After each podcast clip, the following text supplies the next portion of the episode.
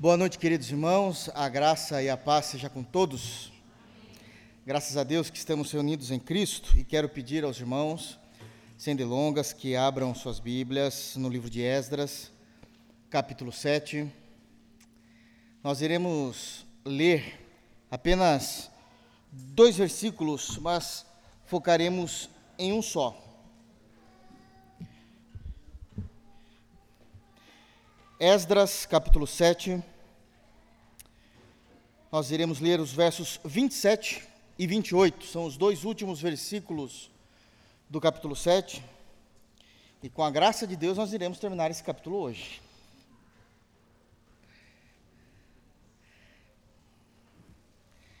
Todo mundo está saindo hoje doutorado em Esdras 7.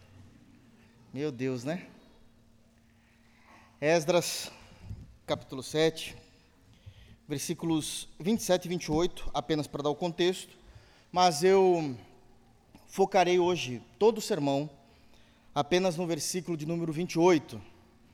E temos muito a aprender nesse versículo. Temos muito a sermos orientados nesse texto bíblico e que Deus possa nos falar, tratar aos nossos corações para a sua glória e para que nós possamos ser edificados com sua doce voz. Amém? Porque Deus é um Deus que fala por Sua palavra. Amém? Diz assim o texto bíblico, Esdras, dizendo: Bendito seja o Senhor, Deus de nossos pais, que deste modo moveu o coração do rei para ornar a casa do Senhor, a qual está em Jerusalém, e que estendeu para mim a sua misericórdia perante o rei os seus conselheiros e todos os seus príncipes poderosos. Assim, me animei, segundo a boa mão do Senhor, meu Deus, sobre mim, e ajuntei de Israel alguns chefes para subirem comigo. Amém. Feche teus olhos, vamos orar. Deus de graça, Deus santo e todo-poderoso é por meio exclusivamente do nome santo de Jesus que nós nos reunimos a Ti. Buscamos a Tua face e sabemos, Pai, que quando nós estamos, Senhor, em unidade, clamando por Ti, por meio de Cristo, o Senhor está presente. Graças te damos, Pai, por tão grande salvação. Graças te damos pelo perdão dos pecados. Graças te damos porque o Senhor tem nos conduzido em meio à luz. Isto é graça. Isto é graça. Mas também sabemos, Pai, que o Senhor não apenas nos conduz em meio à luz, o Senhor não apenas nos salvou, o Senhor nos tem dado qualidade de vida. E isso é uma prova excepcional do teu amor, do teu cuidado e da tua provisão. Nos mostra, Pai, mais desse teu atributo a nós, para que possamos nos alegrar em Ti e lhe glorificar por mais essa obra tua em nossas vidas. É no santo nome de Jesus que oramos. Amém. Queridos, os irmãos bem sabem que o capítulo 7, ele é a segunda parte do livro de Esdras. O livro de Esdras ele é dividido pelo menos em, grandes, em duas grandes partes. A primeira parte, do capítulo 1 ao capítulo 6, foco dos primeiros seis capítulos, a reconstrução do templo. Templo terminado, templo erigido, templo funcionando, inicia-se o capítulo 7 apresentando o personagem que dá nome ao livro, Esdras. Até então, nós não tínhamos no livro o nome de Esdras, a pessoa de Esdras sendo apresentado, mas agora nessa segunda parte nos é apresentado esse homem de Deus. E nós falamos isso com muita segurança a respeito de Esdras, porque tudo aquilo que temos pregado, falado, ensinado a partir do capítulo 7 é de uma riqueza imensa a respeito desse personagem e de uma riqueza também imensurável a respeito daquilo que Deus faz, trabalha para o seu povo, como ele tem sido misericordioso e tem trabalhado, demonstrado o teu amor para com o teu povo. Então, esse é um foco importante que nós não podemos perder. A excelência de uma vida espiritual, crente em Deus de Esdras, e um Deus de graça que, em amor, soberanamente decidiu trabalhar em prol do seu povo, não por merecimento, mas porque Deus decidiu nos amar. E algo que já precisa ficar claro de início é que, se Deus nos ama, o motivo desse amor Deus não encontrou em nós. Deus não achou o motivo do seu amor em nós. Seja lá o que foi que moveu o coração de Deus para que Deus pudesse amar o seu povo, Deus encontrou esse amor nele mesmo. Porque uma verdade precisa estar muito clara para o povo de Deus, e quando nós evangelizamos, isso também deve ser ensinado. Que a única coisa que nós podemos oferecer a Deus de nós mesmos é a nossa queda. É a nossa queda. Não há mais nada em nós que possamos oferecer a Deus, porque tudo que nós oferecemos a Deus, seja a nossa santidade, o nosso coração, a nossa vida, a nossa devoção, isso não veio de nós, isso é obra do Espírito Santo em nós. Esses dias mesmo eu conversava e falei isso também publicamente, que quando nós dizemos que oferecemos o nosso coração a Deus, nós não estamos oferecendo um presente para Deus. O nosso coração transformado é um presente de Deus para nós, porque o profeta Ezequiel, no capítulo 36, disse exatamente isso que o Senhor Deus tirou de nós o nosso coração de pedra e Ele que colocou em nós um coração de carne. Até o coração que nós temos para adorar ao Senhor provém dele. Não há mérito em nós. Qualquer entendimento de que há um mérito em nós, e não exclusivamente na Trindade Santa, isso fará com que tenhamos uma compreensão errônea dos textos sagrados. Amém? Dito isso, Sabemos então que o capítulo 7, além de apresentar a vida de fé de Esdras e um Deus cheio de graça, nós acabamos de, de, de pregar, de ler um texto, o texto anterior, ainda no capítulo 7, até o versículo 26, em que o rei Artaxerxes, rei da Pérsia, nesse momento da história, ele estava instruindo Esdras. E tivemos grandes informações bíblicas a respeito desse ensinamento, de Artaxerxes para Esdras, uma vez que ele já era rei, já tinha ali uma maturidade para reinar, ele já sabia a respeito de política, como é que ele deveria lidar com as pessoas, e ele vai agora orientar o sacerdote Esdras, que não apenas é sacerdote, mas nessa segunda caravana de retorno do exílio babilônico para Jerusalém, para todo Israel, ele também seria agora um líder civil, e muita, muita coisa entre uma liderança eclesiástica e uma liderança civil. E Artaxerxes, ele trabalha esses conceitos, orienta Esdras, e Esdras se vê alegre com isso. A resposta de Esdras a essas orientações do rei, que nós já pregamos, é exatamente o versículo 27 e 28 que nós acabamos de ler. É a resposta de Esdras às orientações. Ele glorifica a Deus no versículo 27. Bendito seja o Senhor, Deus de nossos pais, que deste modo moveu o coração do rei para ordenar a casa do Senhor, a qual está em Jerusalém, e ficamos pelo menos, acho que dois ou três cultos, pregando somente o versículo 27, porque há muita informação, muito conteúdo teológico a respeito daquilo que Esdras estava glorificando, como é que ele estava vendo Deus, que é o Deus que conduz o coração do rei, e isso em Provérbios já é dito que o coração do rei está na mão do Senhor, e também é dito que Deus é um Deus que ama a beleza e a ordem. Então, tanto que ele vai dizer que Deus moveu o coração do rei, não era para reconstruir ou terminar o templo, o templo já tinha acabado. Só que na visão de Deus, de Deus, o templo estava feio. E ele vai ornar, e vai decorar o templo, porque Deus ama a beleza e há algumas características da beleza daquilo que Deus aprova mediante a criação. E nós trabalhamos também esse conceito. Ok, irmãos? Então, essa é a primeira parte da adoração que Esdras tem, mediante aquilo que Artaxerxes tinha falado para ele, mas ele continua, e agora nós vamos entrar então no versículo de número 28. Ele glorifica a Deus, então, porque Deus moveu o coração do rei, que Deus ornou a sua casa, o qual está em Jerusalém, e ele termina dizendo no versículo 28: E esse mesmo Deus, que estendeu para mim a sua misericórdia perante o rei, os seus conselheiros e todos os seus príncipes poderosos. Até aqui. É o Deus que estendeu para Esdras a sua misericórdia perante o rei, os seus conselheiros e todos os seus príncipes poderosos. E aqui nós já temos de início uma lição importantíssima que Esdras está nos ensinando e nos orientando. Que Deus é o Deus que brota a sua graça em nós. Deus, ele é um Deus que brota de alguma forma inimaginável, poderosa, soberana, a sua graça em nós. Agora isso carece de uma explicação, e eu quero falar com vocês e me demorar um pouquinho aqui nesse assunto.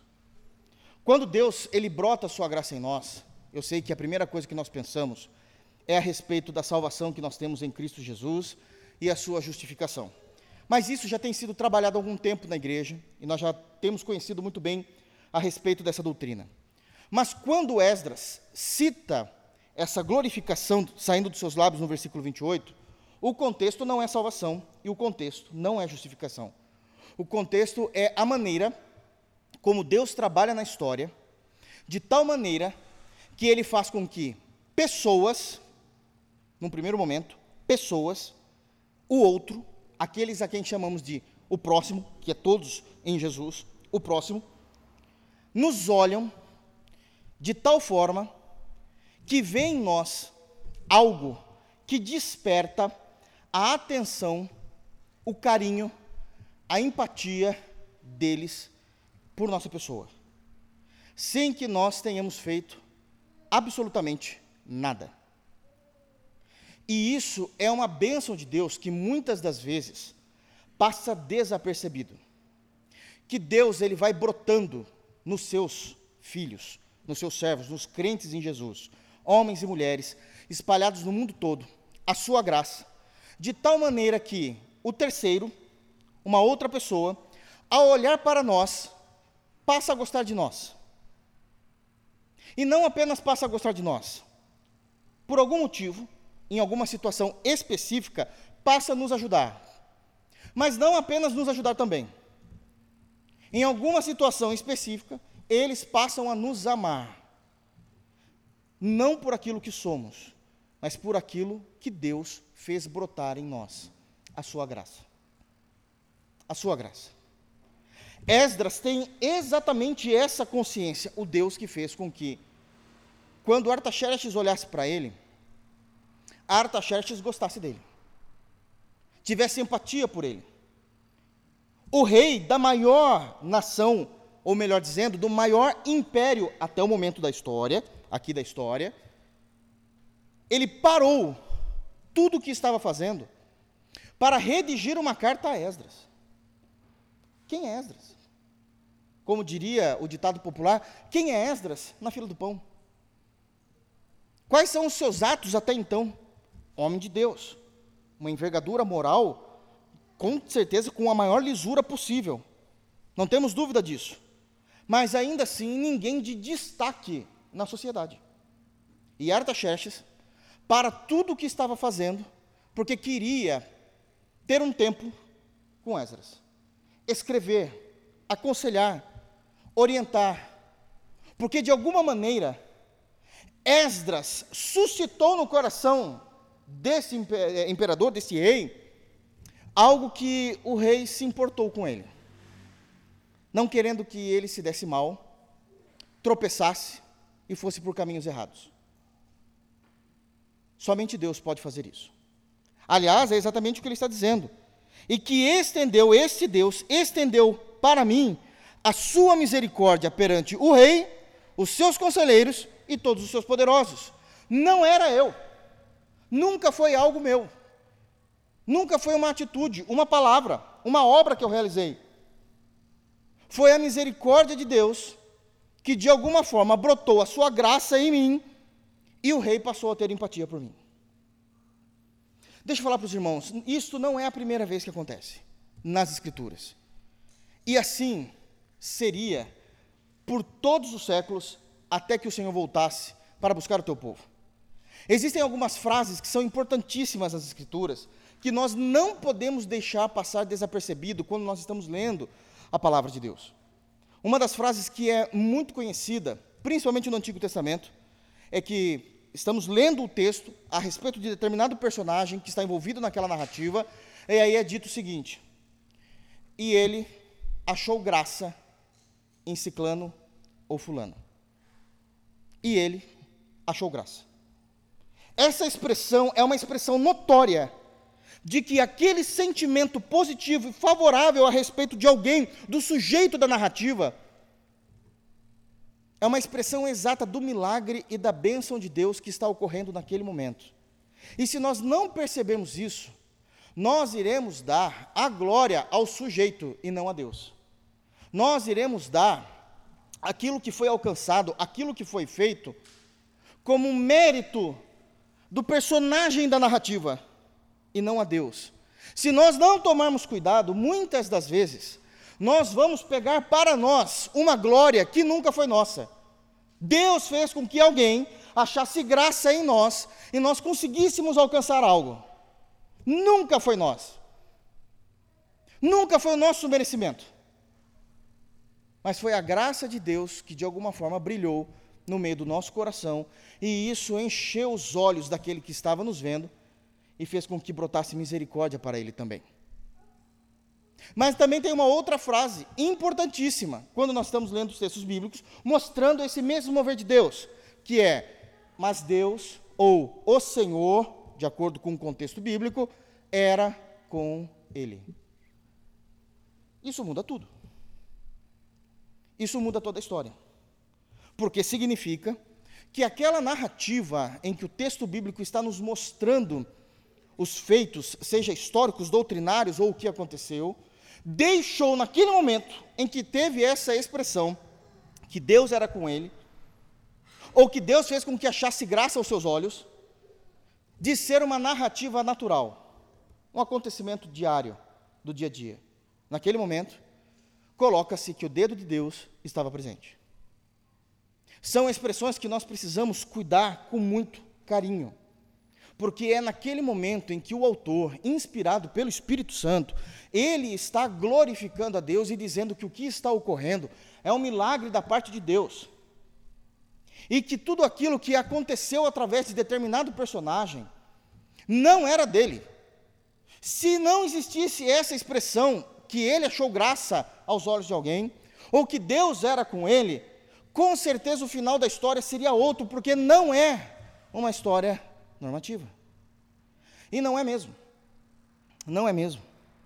Quando Esdras ele está dizendo aqui que Deus estendeu a sua misericórdia perante o rei, os seus conselheiros e todos os seus príncipes poderosos, Esdras está reconhecendo quem era eu para que o rei Artaxerxes, o maior império bélico da época, parasse todos os seus afazeres para escrever uma carta para mim, e essa carta era me ensinando como governar uma nação que não está mais debaixo da nação dele. Não teria esse final o povo de Deus se não tivesse dedo de Deus nessa história. Nessa história. Uma vez compreendido o que isso significa, então, que Deus é um Deus que brota sua graça em nós, perante os olhos do outro, de outrem, nós precisamos entender o que mais ela faz. Agora nós já definimos que Deus é um Deus que brota sua graça, e a sua graça ela brilha diante dos olhos de outros, para que esses agora, de alguma forma, nos ajudem e passem inclusive a nos amar. Certo? Mas o, quais são os resultados que isso ocasiona na vida cristã? Na vida do crente. E são muitos deles. E eu quero mostrar para os irmãos, uma vez que nós estamos em culto de doutrina, algumas informações de textos que muitas das vezes a gente lê, passando desapercebido todo o pano de fundo do que Deus está fazendo e como Ele está conduzindo a história. E que se não fosse Deus, tudo daria errado. Se não fosse Deus, todo o final seria diferente. Eu quero citar aqui um personagem importantíssimo que também sofreu essa mesma influência, sofreu no sentido positivo, essa mesma influência da parte de Deus, José do Egito. Abram, por favor, em Gênesis 39 e vamos analisar o texto e nós vamos ver como é que Deus começa a brotar a sua graça e a sua misericórdia em personagens bíblicos e que ele continua fazendo isso em nossas vidas. Nós sabemos a história de José. Apenas relembrando aos irmãos, José, até então, até o momento da narrativa de Gênesis é, 38 e também 39, era o filho mais novo, viria um mais novo depois, que era Benjamim, mas ele era o mais novo até esse momento. Ele era mimado, Ele era mimado pelo pai, e o pai claramente demonstrava um amor preferencial por José, mais do que pelos outros filhos. Ele também tinha o costume errático e equivocado de presentear José de uma forma que ele não presenteava os outros filhos, dando inclusive uma manta muito bonita, uma roupa muito bonita, muito colorida. Isso parece, pode parecer brega para nós hoje, mas não é, porque a ideia de uma roupa muito colorida era uma roupa muito cara, visto que não existia indústria têxtil, não era fácil fazer as cores diversas em roupas, mas precisava-se é, de, de um grande trabalho para conseguir colorir com listras coloridas as roupas, e ele foi presenteado pelo seu pai Jacó. Os irmãos já não gostavam muito, e José também tinha um defeito, ele era dedo duro. Ele gostava de falar para o seu pai tudo o que os seus irmãos estavam fazendo de errado. Embora isso não justifique, isso causou ira e indignação aos irmãos de José. Ira e indignação.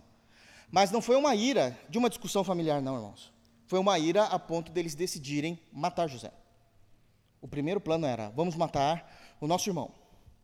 A grande pergunta que ficava entre esses 11 irmãos, eram 12 no total, entre esses 11 irmãos é: tá, a gente vai matar José, mas o que, que a gente fala para o nosso pai?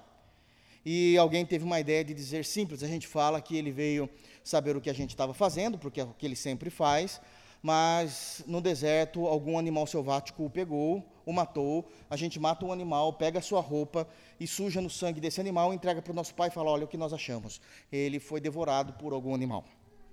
Mas Rubem, ele vai dizer, não faça isso, é muito difícil a gente fazer isso, eu acho que isso vai ter um peso da parte de Deus sobre nós, o resto não, né? Só isso, né? É a cabeça daqueles crentes superficiais. Haverá um peso da parte de Deus. Então o que, que a gente faz? Bom, a gente deixa ele preso num poço que não tem água até ele morrer.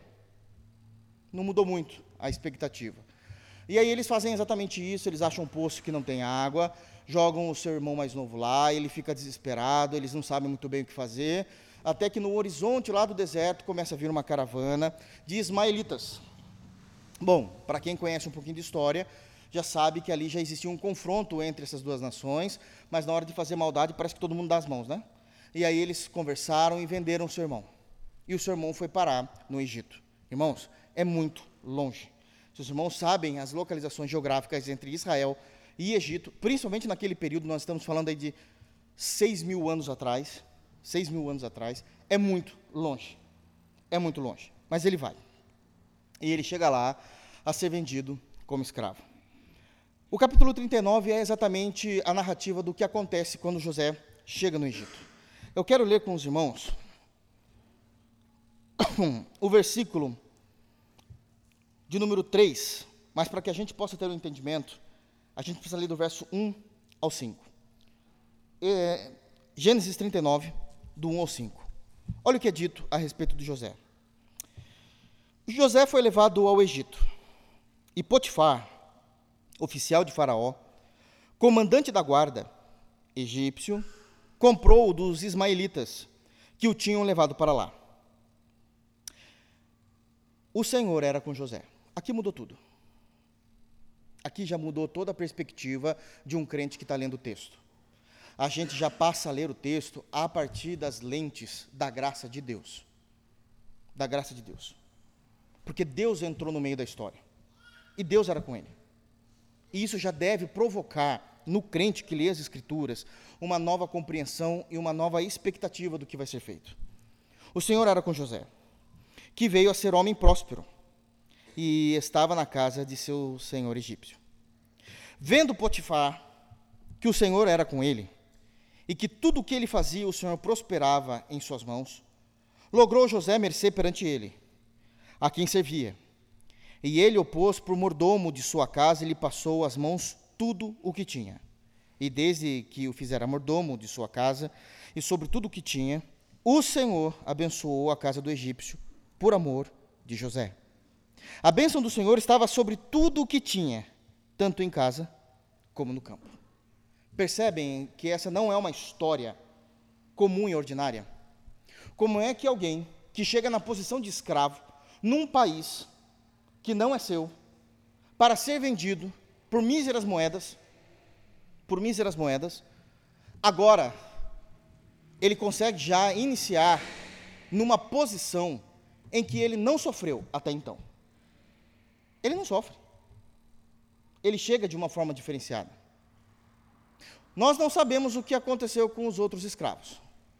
E o motivo de, a, da Bíblia não falar o que aconteceu com os outros escravos é que o que aconteceu com os outros escravos era aquilo que era o normativo, o ordinário. Não havia necessidade de se escrever. É o que todos já sabiam: sofrimento. Indigentes, muitas vezes. De fato, trabalhando debaixo do sol, debaixo de chuva, separado de suas famílias, separado de sua nação. Mas não José. Porque existe uma expressão no texto: o Senhor era com ele. E isso muda tudo. Quando o Senhor é conosco, isso muda e deve mudar toda a perspectiva de nossa vida. Isso é muito sério, irmãos. É que a gente lê sempre o texto bíblico sem perceber o que é que nós estamos lendo. Deixa eu explicar o que aconteceu aqui de uma forma muito simples para os irmãos. No versículo 1, está falando a respeito da soberania de Deus, e mas não apenas a soberania, mas a providência de Deus. A providência é a maneira como Deus ele determinou a história e manipulou a história para que José fosse vendido especificamente a Potifar, que era um comandante da guarda, porque existe um motivo dele ser o comandante da guarda na vida de José mais para frente, porque é onde ele vai conhecer Faraó. Ele era um egípcio, de fato, comprovando que ele estava fora de sua nação e que ele foi comprado dos ismaelitas, aquelas pessoas que queriam mal dos judeus, existia aquela briga desde Sara né, e Agar, os ismaelitas, e que eles os tinham levado para lá. Tudo isso é providência. Tudo isso é providência. Era Deus o tempo todo decidindo o futuro de alguém que ele amava. Decidindo. Ele não vai ser vendido no mercado de escravos para qualquer pessoa. Ele vai ser vendido e comprado por Potifar, alguém importante que tem acesso a Faraó, porque eu sei o que eu quero fazer com José. E a gente já sabe. José vai se tornar, abaixo de Faraó, o homem mais poderoso do Egito. E é por causa de José que você, que eu, cremos em Jesus. Porque José foi o responsável por resguardar Judá, seu irmão, da onde viria o Cristo bendito de Deus. Se não fosse José, a história seria outra.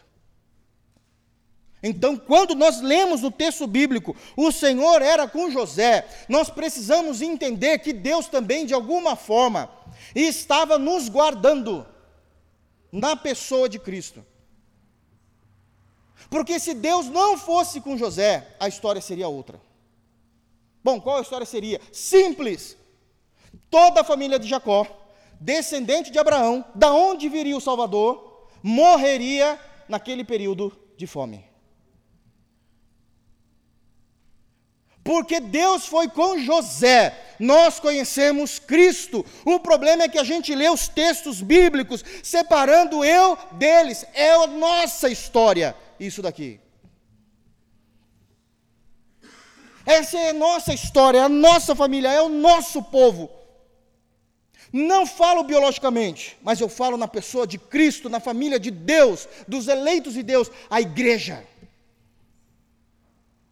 Esses textos precisam ter vida para o seu e para o meu coração. Senão é mais uma narrativa histórica. E se colocar a narrativa de Moisés diante de mim, ou a narrativa de Flávio Joséfos diante de mim, é a mesma coisa. E não é. Porque Flávio Joséfo foi um exímio historiador, mas nunca foi inspirado pelo Espírito. Isso aqui é a palavra de Deus. E traz vida ao seu e ao meu coração. Isso muda tudo. Verso 2: O Senhor era com José, que veio a ser homem próspero e estava na casa de seu senhor egípcio. Qual o sofrimento tem aqui? ele já chegou sendo alguém próspero. Deus prosperando os seus caminhos. Isso significa que Deus brotou a sua graça nele. É uma demonstração de que Deus brotou a sua graça na vida de José. É o Deus da providência, é o Deus da, soberano no versículo 1, mas é o Deus que brota a sua graça no versículo 2. Verso 3: Vendo Potifar que o Senhor era com ele, vendo Potifar que o Senhor era com ele, e que tudo que ele fazia o Senhor prosperava em suas mãos, nós vemos, de fato, que quando Deus, verdadeiramente, quando Deus, não é o que eu acho, mas quando de fato é uma obra de Deus, Ele imputando sobre nós, brotando sobre nós essa graça, de tal maneira que os outros consigam ver isso em nós, isso é notório. Potifar, ímpio, incrédulo, egípcio, indo rumo ao inferno, nunca se converteu, mas ele não conseguia negar que existia algo divino na vida de José porque a graça de Deus, ela é visível aos homens. Se as pessoas não estão vendo isso em nós, é porque de fato nós não temos brilhado a luz de Jesus. Jesus ensinou isso no seu primeiro sermão de Mateus, no capítulo 5, a partir do versículo 16. Que a vossa luz brilhe diante dos homens, para que eles vejam as vossas boas obras e glorifiquem o Pai que está no céu.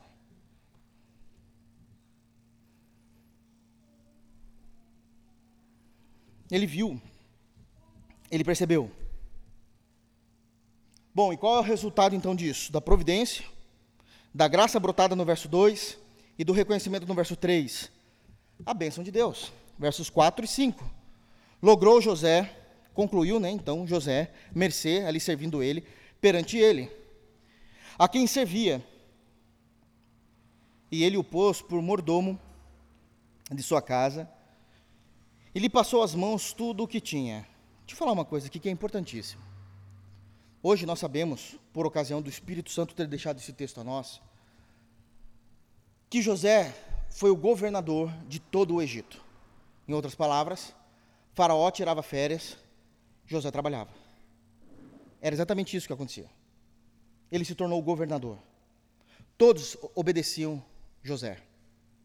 Mas antes de José, e me permita a expressão moderna para que todo mundo entenda, antes de José se tornar CEO do Egito, ele foi chefe em uma única casa. Existe um crescimento natural. Existe um crescimento. Chegue um escravo e coloca ele direto para governar o Egito. Ele quebra o país, não tem preparo, não sabe das coisas. Ele conhece Potifar, homem rico, de bens, uma vida muito diferente da vida dele, socialmente falando, financeiramente falando, e ele começa a aprender como é que administra aquela quantia de dinheiro de uma família. Os bens. Administrar, irmãos, não é colocar na planilhinha do Excel, não o que ele vai gastar, isso aqui em carne moída, isso aqui em batata, não é isso não. É trazer mais resultados. Qual é o investimento que eu devo fazer para ganhar mais dinheiro em cima disso? Se eu tenho mil, como eu faço fazer virar dois mil? Agora que eu tenho dois mil, como que eu faço fazer cinco mil? É esse o ponto. Até que José foi capacitado para trabalhar como governador do Egito. Existe um crescimento. Por que, que eu falo isso? Eu sei que quando a gente fala de governo humano, há falhas e muitas falhas em todas as áreas. Não estou nem falando de política. Mas governo humano, principalmente empresas. E geralmente os funcionários gostam, geralmente, gostam de reclamar. Eu estou generalizando mesmo aqui. Dos seus superiores ou até mesmo do CEO de grandes empresas. Vamos colocar aqui de multinacionais. E reclamar. Deixa eu falar uma coisa. Se você estivesse naquela cadeira, talvez você não fizesse melhor. Porque não é simplesmente decidir sim ou não. Tudo tem variável. Se ela é multinacional, com sede lá fora, até o CEO daqui tem que obedecer o que os caras lá de fora falam. Tem muitas questões que estão postas. Quando você, em Cristo, chegar lá, você vai ver que é muito mais complexo do que decidir o que você vai comer na hora do teu almoço. É muito mais complexo. independente de quem será em 2023, a gente já sabe, né? O presidente do Brasil, não ache que é simplesmente ele chegar e falar, ah, eu decido isso. Não, não é bem assim. Tem um monte de gente que precisa assinar para ele também. Tem um monte de gente. É por isso que eles precisam fazer alianças, fazer conchavos. Muitas vezes, eu sei que são corruptos. Mas não é tão simples de chegar e falar assim, ah, eu decido. Não, não, não é assim não. Não é assim no município, imagina na federação. Imagina como era no império. Isso é muito sério, irmãos. Porque nós temos a tendência de querer criticar, e às vezes, às vezes a gente critica porque a gente tem um objetivo em mente, mas as pessoas que estão na liderança têm outro, acreditem. Nem sempre, por mais correto que seja o seu objetivo, nem sempre é o mesmo deles. Eles têm outras coisas para pensar. Geralmente eles não pensam em nós. E não são pagos para pensar em nós. Eu não estou defendendo, estou dizendo a realidade. Se isso é certo ou errado, é um outro assunto.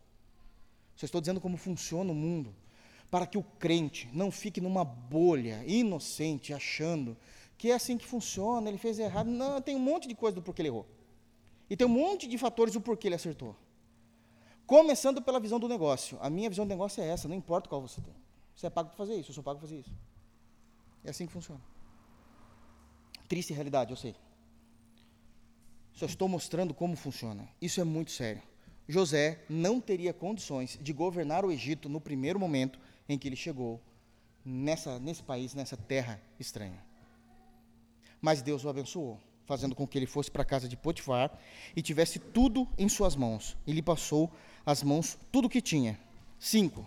E desde que fizera mordomo de sua casa, e sobre tudo o que tinha, o Senhor abençoou a casa do egípcio por amor de José.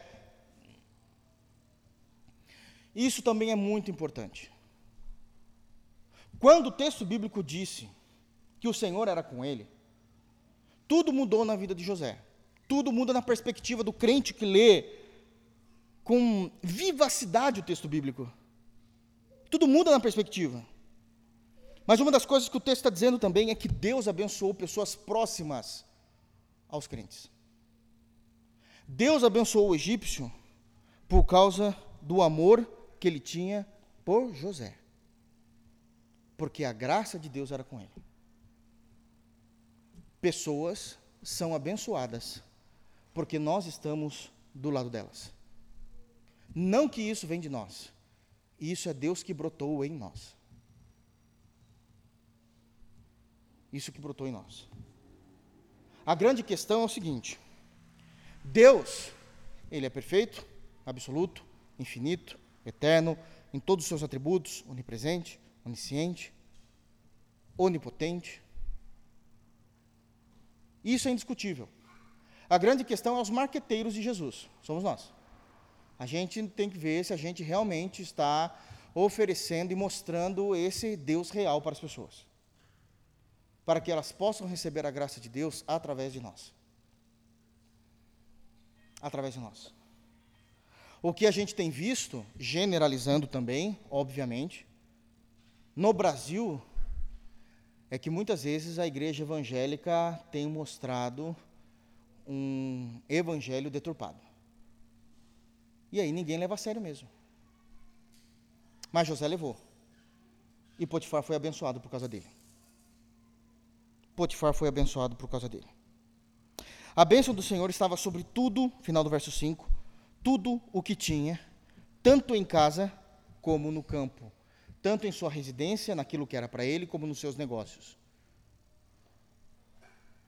Por causa de José.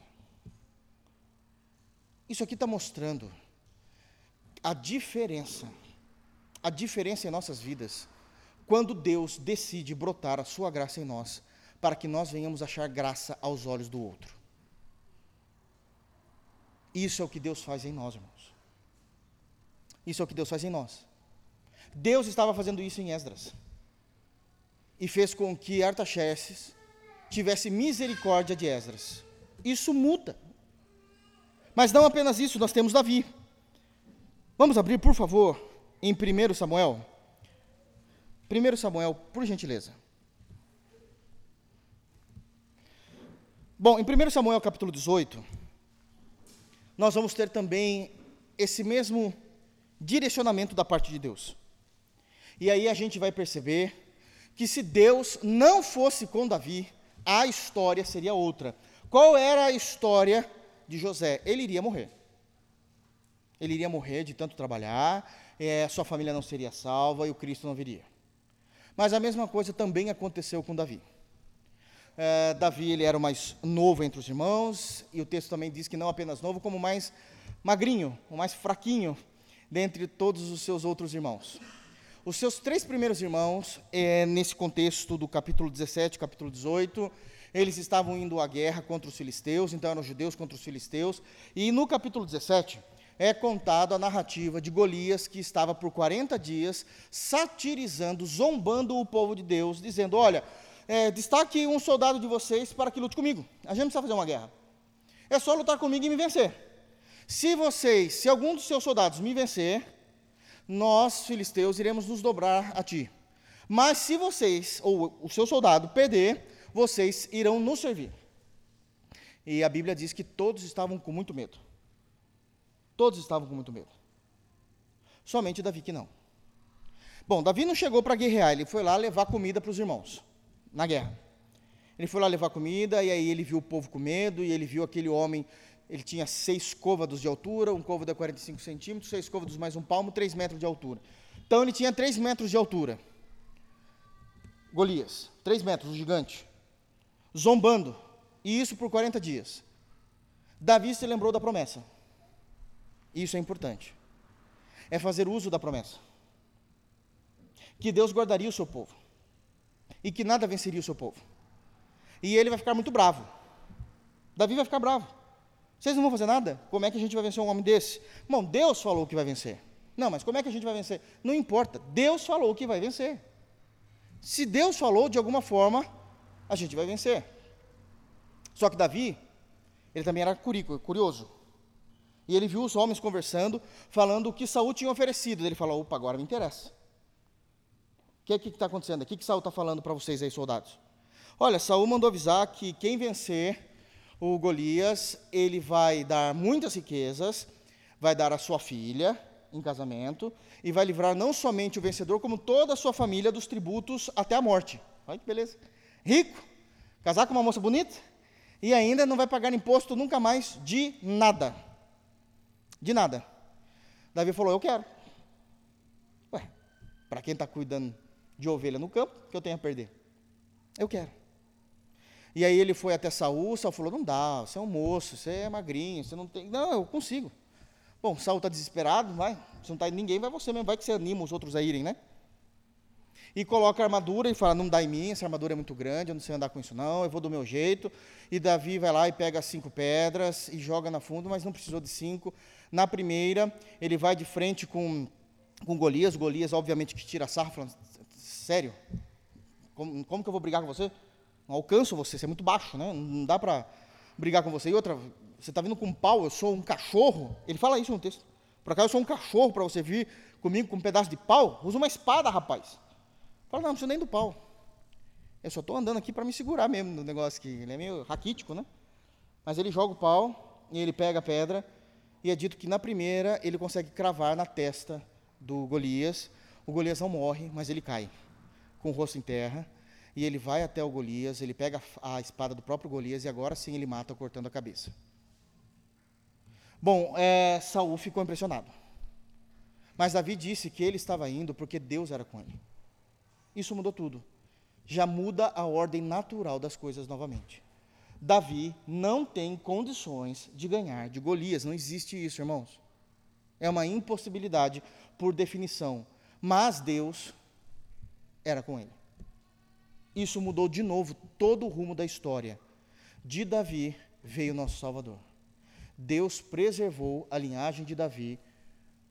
Deus nos salvou porque Davi ganhou de Golias. Se Davi não tivesse ganhado de Golias, nós não estaríamos aqui hoje. Deus estava lembrando de você e de mim nesse dia. É que a gente não se coloca na história. Mas Deus nos ama. Deus tem um carinho por nós. Graças a Deus por isso. em Cristo, Deus nos ama. Isso é um chamado ao arrependimento e dizer: Senhor, como eu preciso ser grato a Ti por toda a Tua história e pela maneira como o Senhor conduziu todo o teatro da vida para que Cristo chegasse até mim. Para que chegasse até mim. Mas não para aí. O Saul ele vai ficar impressionado e aí entra o capítulo 18 que eu pedi para vocês abrirem, 1 Samuel 18, e é dito o seguinte: no versículo de número 5, Davi começou a trabalhar para Saul no primeiro momento, e 1 Samuel 18, 5 disse: Saía Davi aonde quer que Saul o enviava, e se conduzia com prudência. De modo que Saul o pôs sobre tropas do seu exército, e era ele bem quisto de todo o povo e até dos próprios servos de Saul. Porque Deus fez com que agora Davi não somente fosse que Deus era com Davi, mas que agora a graça que Deus colocou em Davi fizesse com que Saul o colocasse como chefe do exército. Gente, era um moleque. Passou na frente de todo mundo que tinha plano de carreira para conseguir chegar aonde ele estava. Mas essa graça fez com que todos gostassem dele. Ele era bem quisto de todo o povo, e aqui tem um adendo, esse adendo é importante, e até dos próprios servos de Saul. É como a primeira pessoa da fila para se tornar o general do exército dissesse assim: fica à vontade, faz 30 anos que eu estou esperando essa promoção, mas fica à vontade. De alguma maneira sobrenatural, Davi alcançou graça aos olhos, inclusive, abre aspas, dos seus concorrentes profissionais, fecha aspas, para estar na frente do exército. Para arrematar isso, o texto diz, no versículo de número 14, ainda do, do, do capítulo 18, o seguinte: que Davi, verso 14 do capítulo 18, Davi lograva bom êxito, é, alcançava, Davi alcançava bom êxito em todos os seus empreendimentos, pois o Senhor era com ele. De novo. É impossível uma pessoa ter só sucesso na vida. Todo mundo passa por dificuldade. Todo mundo passa por aperto. Todo mundo passa por perrengue. Aí você olha para alguém que só tem sucesso. Aqui já está quebrando, quebrando, irmãos, a rotina do ordinário, do natural. Porque a graça de Deus brotada em Davi fez com que tudo que ele fizesse prosperasse e terminasse em bom termo. Porque Deus era com ele. Essas expressões são importantíssimas. É exatamente o que Esdras ele está trazendo para nós. Deus usou de misericórdia para que a Artaxerxes me enxergasse e eu pudesse levar o povo em paz de volta depois do exílio. Andando algumas páginas, agora em 2 Samuel, tem mais, mais pontos aqui. Aquele era um soldado, general. Muitas águas vão passar por debaixo da ponte. Vamos para 2 Samuel, capítulo 5.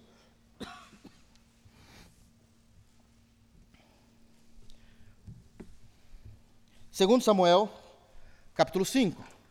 Nessa altura, Davi já era rei. Saul já era morto. E existe uma informação importantíssima. Segundo Samuel 5, versos 9 e 10. É dito: Assim habitou Davi na fortaleza. Tudo tem um porquê, está escrito aqui. Assim habitou Davi na fortaleza. Ele chamou a cidade de Davi. Foi edificando em redor, desde Milo e para dentro. Ia Davi crescendo em poder cada vez mais, porque o Senhor, Deus dos exércitos, era com ele. Novamente, um aspecto que nós não podemos mais ler o texto de forma normativa, mas ler o texto de forma sobrenatural. O que o texto está dizendo? que não apenas Deus já abençoava em todos os seus empreendimentos no passado, mas que agora, como rei, a bênção de Deus, por causa da graça de Deus ser com ele, trouxe pelo menos três bênçãos importantíssimas na vida de Davi. Importantíssimas na vida de Davi. Primeiro, quando nós lemos o texto, deu a ele visibilidade. Deu a ele visibilidade. A ideia de dizer no versículo 10 que Davi ia crescendo, ia crescendo, que ele foi edificando ao redor. É dito que no, também no versículo 9 que o lugar em que ele passou a morar passou a ser chamado, sinônimo agora, né, ainda que Israel, Jerusalém, mas agora nós chamamos de Jerusalém porque nós não temos intimidade. Mas e para os judeus? Ah, a cidade de Davi. A cidade de Davi. Cidade de Davi, Jerusalém. Cidade de Davi. Visibilidade. Deus deu a ele poder. Deus deu a ele poder e Davi ia crescendo em poder cada vez mais. Não é natural esse crescimento extraordinário. Isso é bênção de Deus, porque Deus era com ele. Porque Deus era com ele. Isso não é normal. Isso não é normal. Deu visibilidade, deu poder, em terceiro lugar, ele deu iminência, posição a Davi. Assim, habitou Davi na fortaleza. Só rei habita em fortaleza. Só rei habita em fortaleza. Sabe por quê? Porque Davi era bom? Não é isso que o texto está dizendo. O texto diz que tudo isso aconteceu no final do versículo 10, porque o Senhor, Deus dos exércitos, era com ele. Uma coisa interessante com José e com Davi, uma coisa interessante, algo em comum também com Esdras. Nenhum desses três personagens roubaram para si a glória de Deus. Olhe para os Salmos e você vai ver Davi dizendo assim: tudo que eu sou é por causa de Deus. Tudo que eu conquistei foi Deus, não fui eu. Todas as batalhas vencidas, eu não tinha capacidade para isso. Todos os impérios derrubados, não tinha a menor capacidade disso. José não roubou a glória de Deus. A partir do capítulo 40, aliás, bem adiante também, até no 49, ele vai dizer isso quando os irmãos vão pedir perdão a eles, que os irmãos vêm de Israel passando fome e ele se revela quem ele é, depois de todo um trâmite que parece uma novela, mas Deus faz isso de uma forma gloriosa. E agora ele se revela dizendo: Eu sou José, a quem vocês venderam. E os irmãos começam a chorar, eles falam: Não chorem, porque Deus transformou todo o caos em bênção. Deus transformou. Não fui eu que cresci, não fui eu que arregacei a manga, não fui eu que corri atrás. Isso não significa que não há responsabilidade humana. O que eu estou dizendo é que, por mais que haja responsabilidade humana, os lugares alcançados foi porque Deus me colocou aqui. Deus me colocou. Ele não tinha coragem, é isso que nós precisamos. Os crentes de hoje não têm essa percepção. Não roubem a glória de Deus. Foi Deus que me colocou aqui. Esdras entendem isso. A misericórdia de Deus, de alguma maneira, me fez ser um camarada diferenciado ao rei, aos poderosos e aos príncipes. Foi Deus. Foi Deus. Foi Deus. Não se toca naquilo que é de Deus. Não se toca naquilo que é de Deus. Esther, por favor, está um pouquinho depois de Esdras. Esdras, Neemias, Esther. Isso para consolidar a doutrina bíblica de que Deus é um Deus que faz com que pessoas olhem para nós e vejam a sua graça. E é todas as vezes que pessoas veem a graça de Deus em nós, isso é acompanhado da bênção de Deus.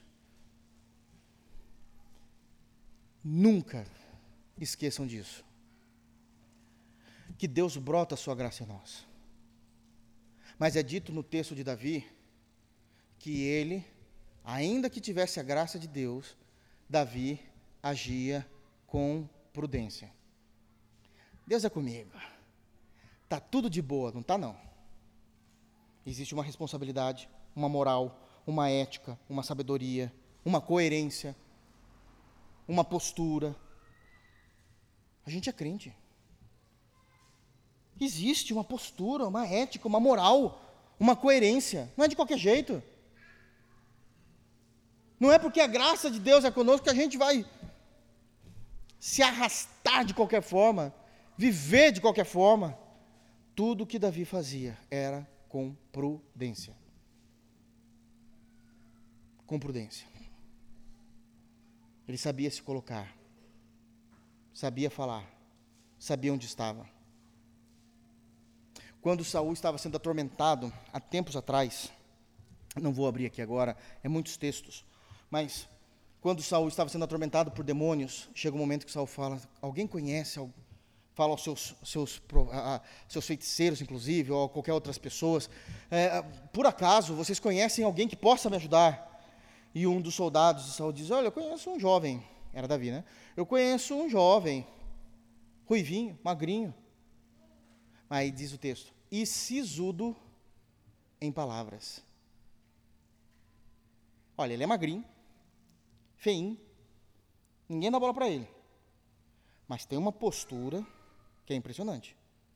Ele é sisudo em palavras. Ele sabe falar, sabe conversar, sabe se comportar quando você vê ele com a boca fechada, você não dá nada. Quando ele abre a boca, você dá tudo.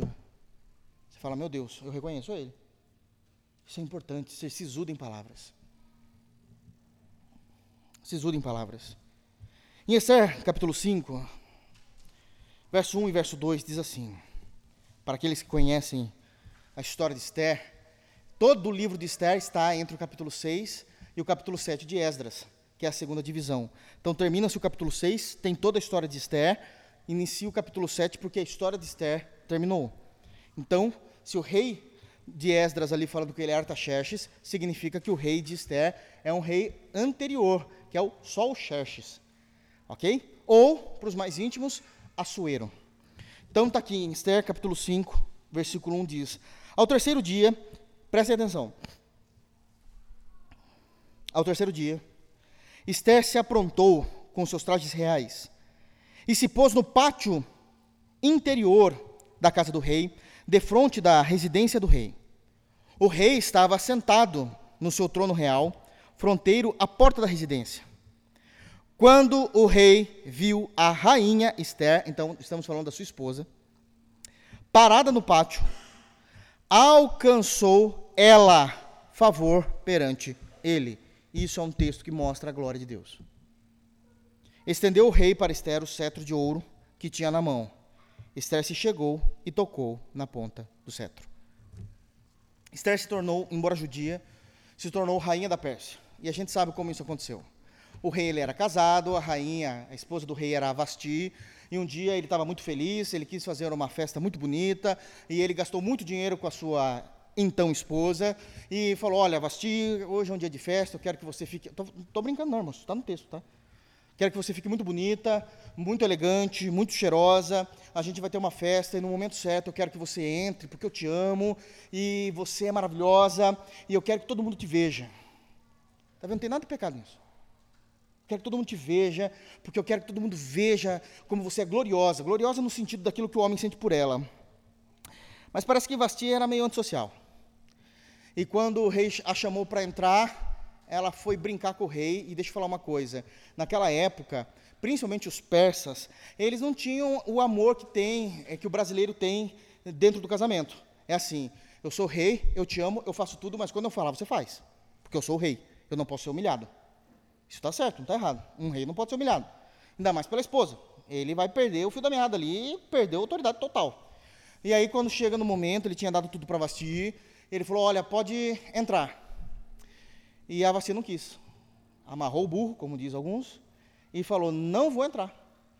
Não vou entrar. Não, mas aí eu vou passar vergonha. Chama Vasti, chama Vasti. E ela não entrou. O rei tentou contornar a situação. E simples, ele falou: Bom, já que você não obedece, você vai para ser rainha. Tchau. Mandou ela ir passear. Mandou ela ir passear e se divorciou dela. E aí o rei, persa, lembre-se, estou falando de um persa, não estamos falando de crentes aqui, estamos falando de ímpios ele fez, deu um. Eu não estou brincando, irmãos. Ele deu uma de Silvio Santos. Tudo em nome do amor. Existia um programa muito antigo chamado assim, na década de 90. Acho que os irmãos se lembram. E ele falou o seguinte: eu quero uma nova esposa. E eu vou escolher essa nova esposa depois de um ano de programa de beleza, de banhos de sais, de formosura. Eu quero que todas as moças interessadas, eu não estou brincando, está no texto, vocês estão dando risada, mas isso é verdade. Todas as moças que querem se casar comigo, só não mandava carta na época, né? Mas se inscreva no programa, diante de Deus, vocês estão dando risada, vocês nunca leram Esther, irmãos. Está lá no capítulo 2. Todas as moças de todo o meu reino, de todos os lugares, eram mais ou menos 127 províncias. Pode se inscrever, não tem problema nenhum, tem lugar para todas. Eu vou escolher uma só, mas eu não vou escolher agora. Eu quero que vocês abram mão de tudo que vocês estão fazendo, vai ser tudo pago por mim. Vocês vão ter tratamento de beleza, e depois de um ano, 12 meses, vai ser o dia em que vocês vão estar diante de mim, para que eu possa conversar e escolher vocês. Bom, vocês imaginam o furdúncio, né? Todo mundo foi, inclusive Esther, que não queria ir, mas o tio dela, é, Mordecai, falou assim: vai, tio, ou algumas traduções falam primo, possivelmente era o primo mesmo. Então, vai lá, vai lá, qual o problema? Você pode fazer. E ela foi. Ela teve 12 meses de tratamento, de embelezamento, ficou muito bonita, e obviamente que Deus tinha já dado graça a ela também, o que deixava mais formosa ainda. E depois de 12 meses, cada moça escolheu também um presentinho, um mimo, para levar para o rei, porque o rei é mimado. Então, tinha que levar um mimo para o rei. E Esther falou assim: Eu não vou levar nada, só a minha beleza. Isso é se garantir, né? Só a minha beleza basta. Eu não estou brincando. E ela foi. E quem que é que o rei gostou? Você já sabe, né? Esther. Porque Deus era com ela. Mas ela era esposa. E ela descobre que o braço direito do rei, Amã, tentou matá-lo. Isso, esse plano é descoberto. E os homens que estavam trabalhando com Amã foram mortos, mas Amã se livrou porque o rei não sabia. E o rei, gostando muito de Amã, falou o seguinte: A partir de hoje, Amã, você também será o segundo abaixo de mim. Só tem eu, você é o segundo. A mesma coisa que o faraó lá no Egito fez com José, o rei fez com Amã. Você vai mandar em tudo. Só que lá eles eram idólatras. E todo mundo precisa te adorar. Bom, Mardoqueu não se dobrou diante de Amã para adorar. E Amã ficou muito bravo e decidiu matar todos os judeus. Essa é a nossa história eu vou matar todos os judeus. Amã tinha carta branca, foi conversar com Assuero ou com Xerxes, e Xerxes falou: Ok, pode matar. Pode matar. Bom, o primo Mordecai, ele vai avisar isso para Esther, e Esther vai conversar com seu esposo. Mas assuntos políticos tinham que ser só quando o rei quisesse quisesse. Quando o rei estava sentado nesse pátio do capítulo 5, ninguém podia passar naquele pátio. Era o momento de descanso dele. Era o momento em que ele estava decidindo alguma coisa por ele mesmo. Se alguém passasse, a lei persa era morre. E morre mesmo. A não ser que por alguma bondade do coração do rei, ele levantasse e esticasse o seu cetro. E ela foi com a cara e com a coragem, não foi como esposa, ela foi como alguém do reino. E ela passou. E diz no versículo 2: alcançou ela favor perante ele. Deus despertou isso no coração de Assuero. E ela vai lá encosta, toca no cetro, na ponta do cetro. E no versículo 3 do capítulo 5 diz: Então lhe disse o rei: O que é que tens, rainha Esther? Ou qual é a tua petição? Até metade do reino se te dará. E ela diz: Eu quero jantar com você. Bom, isso pode parecer estranho porque ela é esposa, mas ela não quer jantar um jantar íntimo. Eu quero jantar diante da vossa majestade, não do meu marido. Ele fala, mas isso tudo bem, a gente janta. Então, mas eu também quero que a mãe esteja no, no jantar. Imagina, né? E aí eles vão jantar, ela já dá umas indiretas, o Amã fica nervoso, ela fala assim: você falou que você queria me dar tudo, até é, metade do reino. Eu não quero metade do reino, não, eu só quero mais um jantar. Hoje eu jantei com você com a mãe, eu quero um outro para amanhã. E ele também eu quero que seja presente. Ele fala, tá bom, não entendo, mas se você quer jantar com a minha majestade, ok. E quando eles vão jantar, ela revela. Foi a mãe que tentou te matar. E Amã agora está tentando matar todo o meu povo. Eu sou judia. Se você matar todo o meu povo, eu morro também, porque eu também sou judia. Você tem que ser honesto. Se for matar todos os judeus, me mate também. E o rei se acende em ira. Amã começa a chorar, ajoelhado aos pés de Esther. E agora Soeiro manda enforcar Amã na forca que ele tinha feito de 50 côvados de altura para o tio dela. Ele já estava armando tudo, ia matar todo mundo mesmo. E morreu na mesma forca. Por causa disso, todos os judeus foram poupados. A raça inteira de judeus era para não existir. Mas Deus foi com Esther. E o rei levantou o cetro. E por isso estamos aqui porque Jesus veio dessa geração. Percebem a seriedade? O que, que eu quero falar aos irmãos? Tem tanta coisa, mas voltando para Esdras agora. É que Deus, Ele tem prazer em cumprir a Sua palavra em nós. Nós sabemos da seriedade de quem é Deus, nós sabemos que Deus é um Deus de amor, mas também sabemos que Deus é um Deus de justiça. Sabemos que Deus um dia virá e julgará todos os povos, vivos e mortos estarão diante dele. Tudo isso é verdade, mas que não se apague dos nossos olhos que Deus tem prazer em cumprir a sua palavra no meio do seu povo. E que Deus, Ele ama fazer com que a graça dele brote em nossos corações de tal maneira que os de fora, que os de dentro ou o próximo veja algo em nós de tal maneira que nós possamos ser abençoados por eles, amados por eles, porque a graça de Deus brota de nossos corações. Todo cristão precisa ter uma história dessa para contar. De alguma maneira que eu não sei. Alguém gostou de mim. Alguém me deu uma oportunidade. Alguém fez algo por mim, sendo que eu nunca tinha feito nada por ele. Nós não, não, nunca houve um vínculo íntimo, não existiu motivo. Mas Deus, agora você pode dizer, fez com que a graça dele estivesse em mim. E estas pessoas se agradassem a olhar para mim, porque Deus era comigo. Porque Deus é comigo. E com isso nós honramos ao Senhor e jamais tocamos na sua glória. O que é de Deus, é de Deus. Foi Ele quem fez, foi Ele que cumpriu, foi Ele que realizou. Porque alguém viu a graça de Deus em mim, ou porque Deus é comigo, por causa da Sua graça, por causa do seu amor. Coisas aconteceram ao meu favor que só pode ser milagre de Deus. Só pode ser milagre de Deus. Que Deus nos abençoe, irmãos. Termina o texto do versículo 28, lá de Esdras, dizendo: Assim, me animei segundo a boa mão do Senhor, meu Deus, sobre mim.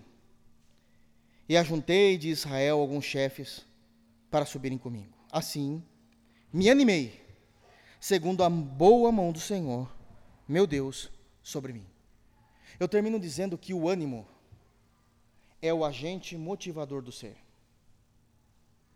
Se nós não tivermos ânimo, tudo, tudo cai por terra. Saber quem nós somos em Cristo, saber que a graça de Deus brota em nós, isso precisa nos trazer ânimo, mesmo em meias dificuldades. E eu sei do que eu estou falando mesmo em meio às dificuldades. Isso precisa. Porque a boa mão do Senhor é sobre o seu povo. E nós precisamos começar a discernir e a ver essa boa mão de Deus sobre nós. Às vezes a gente passa o nosso dia tão, tão ocupado, ou então de uma forma que a gente despreza e a gente dá migalhas a Deus, que nós não conseguimos perceber que a mão de Deus estava sobre nós. E isso nos motivou, porque o ânimo é o agente motivador do ser. Cuidado com aquilo que pode tirar o ânimo. Duas coisas simples. Primeiro, uma palavra negativa pode destruir todo o seu ânimo.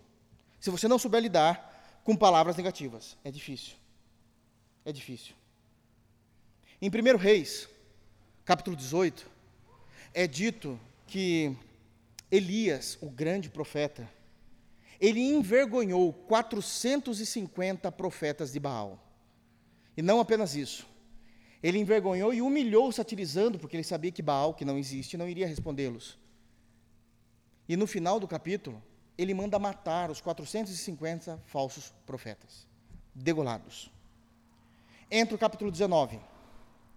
Acás, um frouxo, vai contar para sua esposa o que está acontecendo, porque não sabe decidir as coisas sozinho.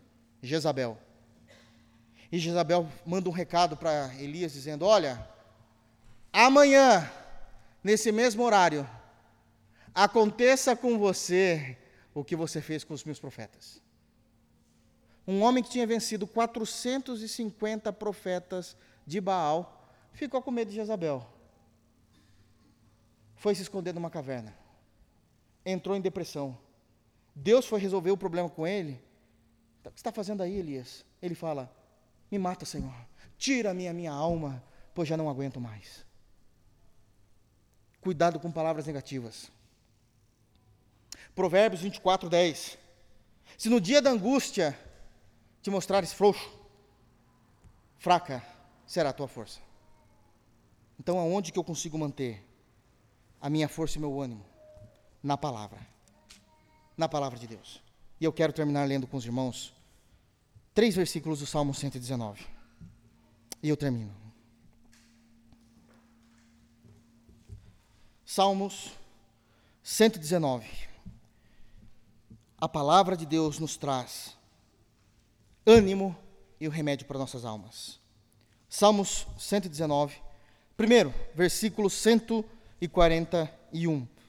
É o maior salmos da Bíblia inteiramente dedicado à palavra de Deus. E aqui nós temos ânimo para o nosso dia. Salmo 119, verso 141. Olha o que diz o salmista. 141. Pequeno sou e desprezado, contudo, não me esqueço dos teus preceitos. Eu sei que eu sou fraco, eu sei que eu sou atormentado, mas eu sei que eu tenho uma palavra que eu posso continuar onde eu me fortifico. Eu sou pequeno, sou desprezado, mas eu jamais me esqueço do que a tua palavra fala, a teu respeito e a meu respeito. Versículo 143. Sobre mim vieram tribulação e angústia, todavia, os teus mandamentos são o meu prazer. Ânimo para a vida.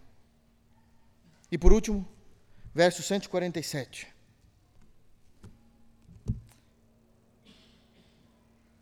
Isso é maravilhoso porque ele mostra que quando nós estamos derrubados, a gente não deve ficar horas e horas no escuro do nosso quarto dormindo.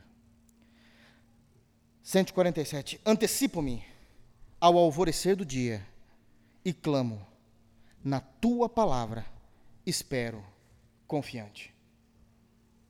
É isso que Esdras sentiu. Ele soube o que Deus fez por ele, que a graça de Deus era com ele, que Deus era com ele, que ele iria retornar, e por mais pequeno que ele fosse, palavras negativas ele pudesse ouvir, ele se assegurava em seu ânimo. E isso me deu ânimo. A mão do meu Deus sobre mim, a sua palavra sobre mim. Que Deus nos abençoe em Cristo Jesus. Vamos ficar de pé, vamos orar.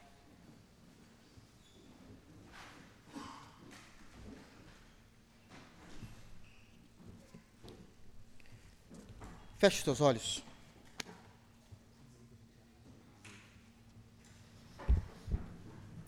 Oremos, irmãos. Pai, Santo Deus, graça te damos por meio de Jesus Cristo, teu Santo Filho, nosso Senhor e Salvador. Porque nós estamos aqui tendo a oportunidade de ouvirmos a tua santa e bendita palavra, as Escrituras sagradas. Senhor, obrigado por estender tua misericórdia sobre nós e nós te clamamos. pelo poder do teu Espírito e da tua graça, faze-nos brilharmos como luzeiros neste mundo de trevas. Para que a luz que há em nós, que não é nossa, mas é a luz de teu Filho Jesus, brilhe de maneira com que nós possamos alcançar graça aos olhos dos homens, por causa do teu amor e da tua graça sobre nós. Leva-nos em paz para nossa casa, livra-nos do mal, livra-nos de pecarmos contra ti e contra o nosso próximo. Nos dê uma noite de paz e descanso. Restaura o nosso físico. Faça-nos dormir crendo. E se for da tua vontade que nós acordemos amanhã, nos acorde crendo. Preserva a nossa fé no Senhor Jesus.